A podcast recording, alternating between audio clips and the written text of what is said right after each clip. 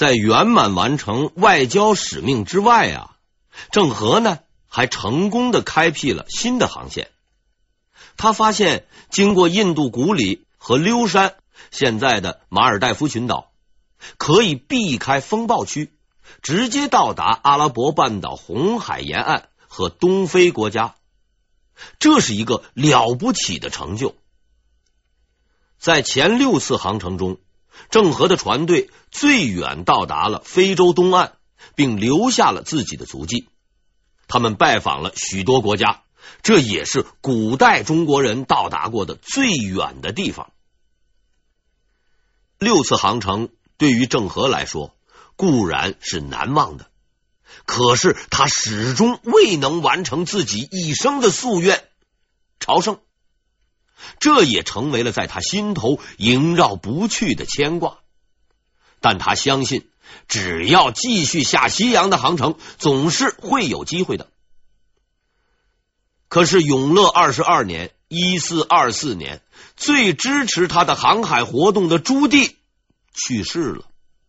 大家呢忙着争权夺位，谁也没有心思去理睬这个已经年近花甲、头发斑白的老人和他那似乎不切实际的航海壮举。郑和被冷落了，他突然之间就变成了一个无人理会、无任何用处的人，等待他的可能只有退休养老这条路了。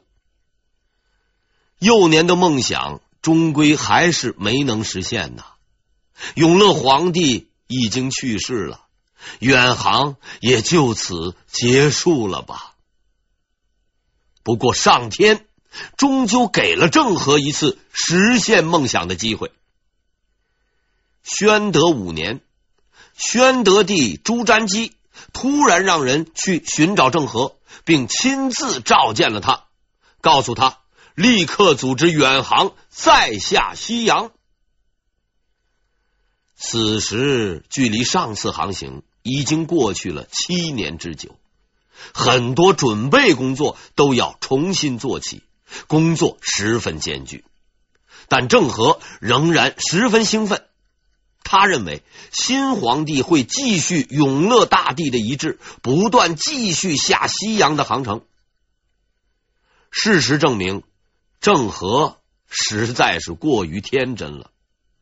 对于朱瞻基而言，这次远航有着另外的目的，只不过是权宜之计而已，并非一系列航海活动的开始。恰恰相反，是结束。那么，朱瞻基为什么要重新启动航海计划呢？我引用他诏书上的一段，大家听了，哎，就清楚了。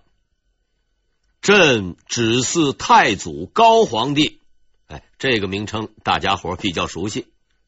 太宗文皇帝就是爷爷朱棣，仁宗昭皇帝他爹朱高炽大统，君临万邦，体祖宗之至仁，普及宁于数类，以大赦天下，纪元宣德，贤与维新。而诸藩国远处海外，未有闻之。兹特遣太监郑和、王景洪等击召往諭，其各敬顺天道，抚及人民，以共享太平之福。听明白了吧？这位新科皇帝啊，收拾掉自己的叔叔。哎，这个呢，后面咱们会详细的讲。经过几年的时间。稳固了皇位，终于也动起了君临万邦的念头。但问题在于，万邦比较远，还不通公路。你要让人家来朝贡，你得先告诉人家才行。想来想去呢，只能再次启用郑和，目的也很明确，告诉所有的人，皇帝轮流坐，终于轮到我朱瞻基了。哎，不管朱瞻基的目的何在，此时的郑和是幸福的，他终于从备受冷落中走了出来。宣德六年（一四三一年）十二月，郑和又一次出航了。他看着跟随自己二十余年的属下和老船工，回想起当年第一次出航的盛况，不禁感慨万千。经历了那么多的风波，现在终于可以实现梦想了。他望了一眼不断远去的绵长的海岸线，心中充满了惆怅和喜悦。又要离开自己的祖国了，前往异国的彼岸，和从前六次一样。但郑和想不到的是，这一眼将是他投向祖国的最后一瞥，他永远也无法回来了。郑和的船队越过马六甲海峡，将消息传递给各个国家，然后穿越曼德海峡，沿红海北上，驶往郑和几十年来日思夜想的地方——麦加。伊斯兰教派有三大圣地，分别是麦加、麦地那、耶路撒冷，其中麦加是第一圣地。伟大的穆罕默德就在这里创建了伊斯兰教。穆斯林一生最大的荣耀就是到此地朝圣。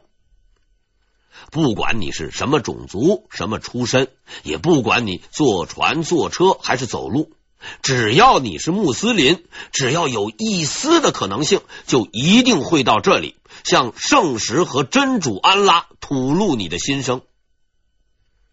郑和。终于来到了这个地方。虽然他是一个优秀的航海家，虽然他是一个开创历史的人，但在此刻，他只是一个普通而又虔诚的穆斯林。郑和终于触摸到了那神圣的圣石，他终于实现了自己的梦想。这是一次长达五十余年的朝圣之旅。五十年前，梦想开始；五十年后，梦想实现。从幸福的幼年到苦难的童年，再到风云变幻的成年，如今他已经是一个风烛残年的老者。历经残酷的战场厮杀、尔虞我诈的权谋诡计，还有那浩瀚大海上的风风雨雨、惊涛骇浪。无数次的考验和折磨，终于都挺了过来。唉，我的梦想终于实现了，我已别无所求。朝圣之后，船队开始归航，使命已经完成，梦想也已实现。是时候回家了，但是郑和却再也回不去了。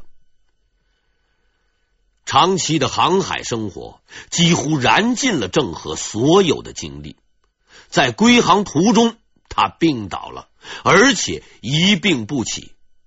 当船只到达郑和第一次远航的终点古里时，郑和的生命终于走到了尽头。伟大的航海家郑和就此结束了他的一生。由于他幼年的不幸遭遇，所以郑和没有成家，没有成家也就没有留下子女。但这并不妨碍他成为一个伟大的、为后人怀念的人。他历经坎坷，九死一生。终于实现了这一中国历史乃至世界历史上伟大的壮举。他率领庞大的舰队七下西洋，促进了明朝和东南亚、印度、非洲等国的和平交流，并向他们展示了一个强大开明的国家的真实面貌。虽然郑和的个人生活是不幸的，也没有能够享受到夫妻之情和天伦之乐。他却用自己的行为为我们留下了一段传奇，一段中国人的海上传奇。创造这段传奇的郑和是一个英雄，一个真正的英雄，是我们这个国家和民族的骄傲。古里成为了郑和最后到达的地方，似乎是一种天意。二十多年前，他第一次抵达这里，意气风发之余，立下了“刻时于兹，永昭万世”豪言壮语。二十年后，他心满意足的在这里结束了自己传奇的一生。郑和呀！再看一眼神秘而深邃的大海吧，那里才是你真正的归宿，你永远属于那里。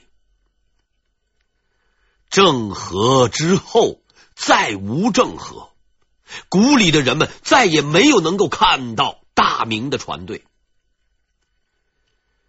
六十多年后，一支由四艘船只组成的船队又来到了古里。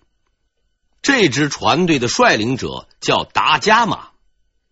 这些葡萄牙人上岸后的第一件事就是四处寻找财宝。当他们得知这里盛产香料、丝绸时，欣喜若狂。这下真的要发财了。找到了这个可以发大财的地方后，达伽马十分得意，在科泽科德竖起了一根标柱。用他自己的话说。这根标柱象征着葡萄牙的主权，在别人的土地上树立自己的主权，哎，这是什么逻辑呀？其实也不用奇怪，这位达伽马在他的这次航行的所到之地，都竖起了类似的标柱，用这种乱搭乱建的方式去树立他所谓的主权，这就是西方殖民者的逻辑。这位挂着冒险家头衔的殖民者，永远也不会知道，早在六十多年前，有一个叫郑和的人，率领着大明国的庞大舰队来到过这里，并树立了一座丰碑，一座代表和平与友好的丰碑。让我们回到永乐大帝的时代，在朱棣的统治下。国泰民安，修书、迁都、远航这些事情都在有条不紊的进行着。此时的中国是亚洲乃至世界上最强大的国家之一。如果考虑到同时代的东罗马帝国已经奄奄一息，英法百年战争还在打得不亦乐乎，哈布斯堡家族外强中干。德意志帝国四分五裂，我们似乎可以把前面那句话中的“之一”俩字给它去掉。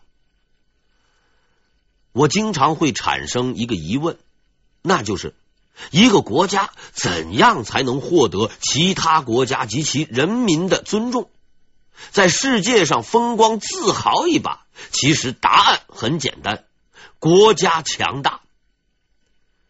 明朝在这方面。就是一个典型的例子。自元朝中期国力衰落后，原先那个威风凛凛、横跨欧亚的蒙古帝国就已经成为了空架子。元朝皇帝成了名义上的统治者，很多国家再也不来朝贡，甚至断绝了联系。生了病的老虎，非但不是老虎，连猫都不如。自从朱元璋接受这个烂摊子以后，励精图治，努力发展生产，国力渐渐强盛。等到朱棣继位，大明帝国更是扶摇直上，威名远播。于是，那些已经失踪很久的各国使臣们又纷纷出现，进贡的进贡，朝拜的朝拜。不过呀。你可千万别把这些表面上的礼仪当真，要知道，他们进贡朝拜后，那是有回报的。朝廷要回赠数倍于贡品的啊，锦旗、罗纱、金银、细软之物。要是国家不强盛，没有钱，你看他还来不来拜你？来不来给你朝贡？之前我们说过，洪武年间。朝鲜成为了明朝的属国。打那以后，朝鲜国凡册立太子、国王登基，必先告知明朝皇帝，并获得皇帝的许可和正式册封，方可生效。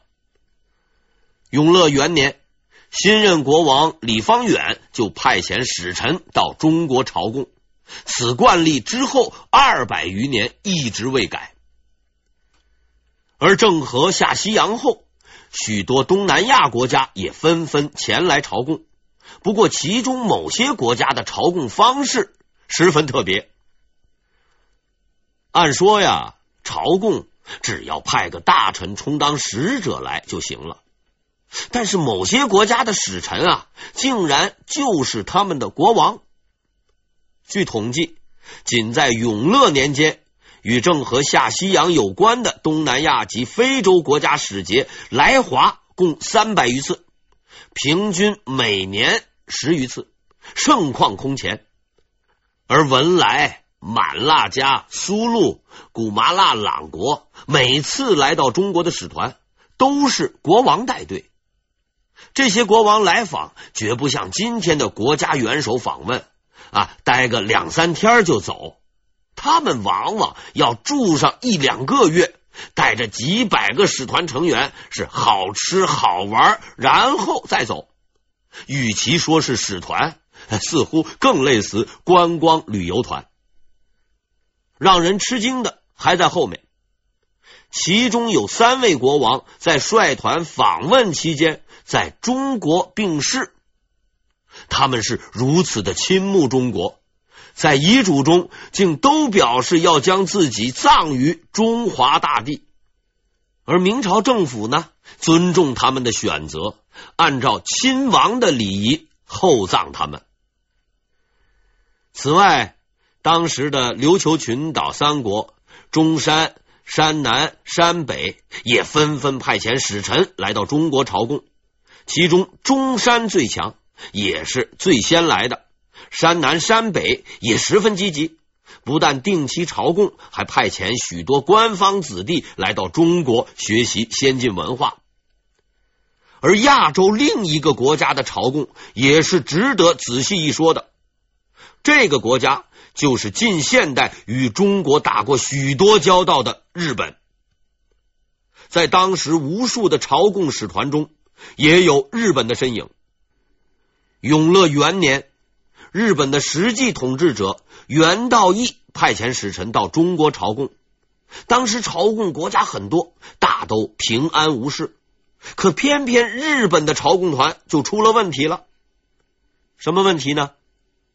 当时的明朝政府是允许外国使臣携带兵器的，这些日本朝贡团不但自己配刀。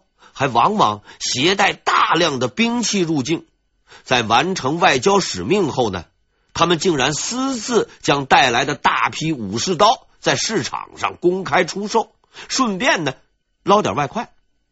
啊，估计也是因为没有其他的东西可卖。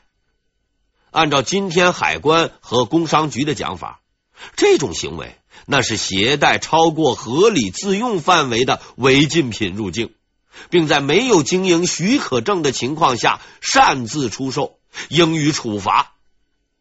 当时大臣李志刚就建议将违禁者抓起来关两天，教训他们一下。在这个问题上，朱棣显示了开明的态度。他认为啊，人家冒着掉到海里喂王八的危险，这么远来一趟不容易。就批准他们公开在市场上出售兵器，外夷修贡，屡险倒危，所费实多，勿阻相化。在当时，在强大的明朝面前，日本还是表现的比较友好的，虽然这种友好只是表面上的、暂时的。永乐三年。日本国派遣使臣向明朝朝贡，此时中国沿海一带已经出现许多倭寇，他们四处打家劫舍、杀人放火。朱棣是大发雷霆，他严厉质问日本使臣，并让他带话回去，要日本国王，你呀得好好的管管这件事情。这番辞令要是换成今天的外交语言来说呢，应该就是：如果日本不管，由此造成的一切后果将由日方负责等等。如果要是按照朱棣的性格直说这句话，那就是：如果你要是不管，老子我替你管。当时的日本将军啊是个聪明人，他明白朱棣这番话的含义，便马上发兵剿灭了那些作乱的人，并把其中带头的二十个人押送到了中国。朱棣一见十分满意。他也给足了日本将军的面子，又让他们把这些人押回日本国，自己去处置。日本的使臣走到宁波的时候，觉得这些人带来带去的太麻烦，占位置不说，还费粮食，哎，就地就把这些人都给解决了，还是用了一个我们在《西游记》上才能看到的杀人方式——蒸杀之。这可不是蒸馒头，是把人给活活的蒸死了。从此事可以看出，当时的日本是很识时务的。但是好景不长，不久之后，明朝派遣使臣去日本，日本将军竟然私自扣押明朝使臣。此后，日本停止向明朝朝贡，两国关系陷入低谷。